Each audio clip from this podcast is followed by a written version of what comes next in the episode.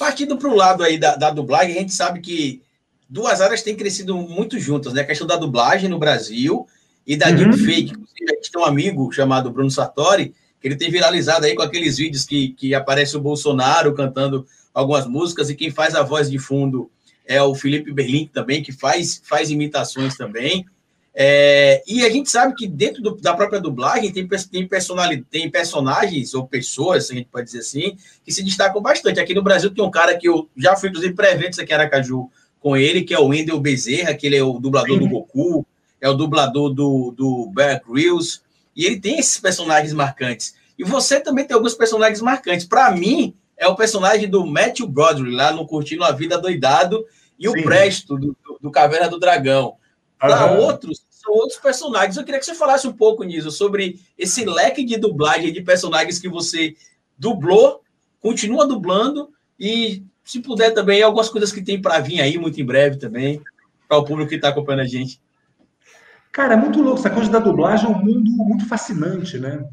É, é você entra, você está meio que em Hollywood, mas não está, sacou? Tem dubladores, por exemplo. Agora acabou um pouco isso, né? Mas antigamente tinha muito dublador estrela. Não com estrela, com banca, não falava, não cumprimentava. Eu falava, querido, você só dubla. O cara mesmo é, é lá, entendeu? Tem outro que dubla na, na, França, tem outro que dubla na Itália. Você só é a voz do Johnny Clooney, você aqui, não é o Bruce Willis. Aqui, no Brasil, né? Na França tem outro, na Itália tem outro, no, no, no, na Alemanha tem outro, no, Japão tem mais 30, entendeu? Você é aqui. Então, meio que, que, que... Mas, ao mesmo tempo, eu, é, é, você entra no mundo, cara, nesse mundo que é muito específico, né? Que é o mundo dos animes, né? Porra, o mundo do, dos tiras, né? em filme dublado não tem policial, tem tiras, né? E tem frases que só vai dizer num filme dublado, né, cara? Quando é que eu vou chegar numa novela, numa peça e vou falar Polícia de Nova York, abra? Nunca, só no filme dublado, não é não? Não é verdade? A não ser que a novela seja América. Muito difícil, mas, mas né? Parar no FBI, né? Ou então, ei, caras, vamos, né? Ei, caras, vamos ali. E é exatamente, é muito fascinante tudo isso. Isso aí realmente é incrível. E então tem esses, esses filmes, né, cara? São incríveis que eu fiz. E, e, muitos, te falo assim, feitos de forma, eu não diria displicente, mas dublagem, como eu falei, cara, você não recebe o texto antes, você sai de casa, você não faz ideia do que vai fazer. Eles não falam nisso, é quinta-feira aqui, o filme é tal, tá? Ninguém fala, é quinta-feira, tal hora, você chega lá, e aí você vai ver o que, que é, né? Não vê o filme antes, o diretor te explica mais ou menos o que, que é. Então, de repente, como foi, por exemplo, Curtindo a Vida Doidada, um filme que fez algum sucesso no cinema, né? E foi, pá, essa coisa toda, né? Mas o Curtindo a Vida Doidada é um filme de sessão da tarde, não é verdade? É um filme que bombou realmente na sessão da tarde, né?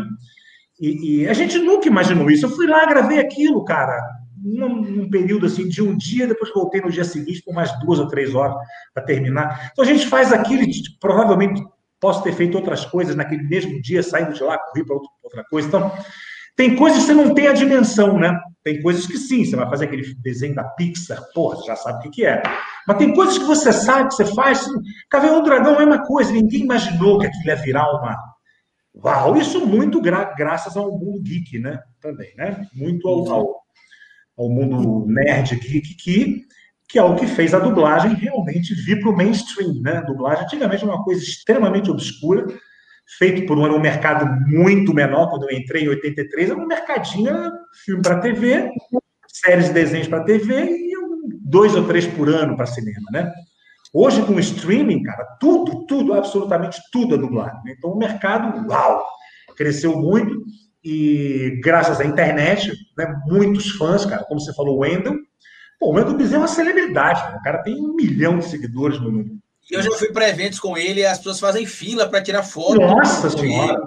Guilherme Briggs e.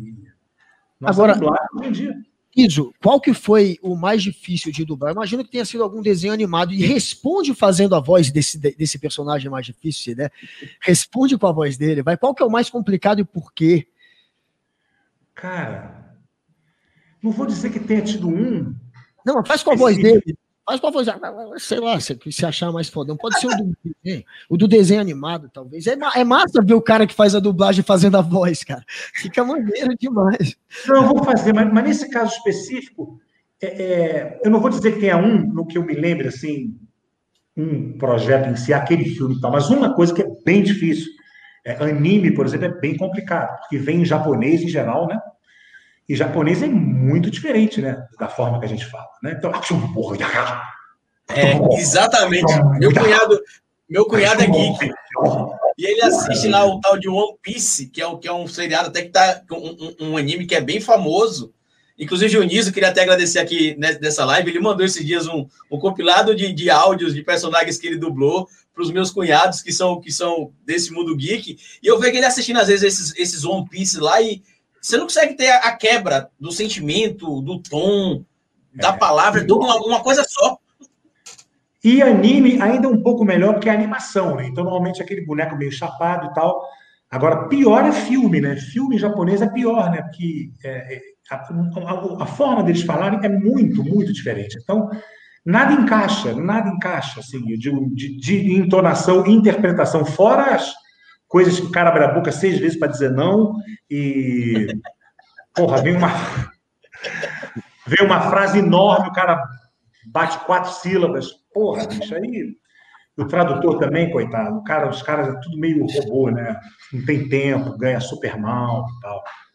E agora, porra, já que você está falando de vozes, por exemplo, uma coisa, por exemplo, que posso dizer que está no meu top 10 de dublagem, eu vou fazer aqui, vocês vão reconhecer. Olá, meu nome é Doug. Acabei de te conhecer e já te adoro.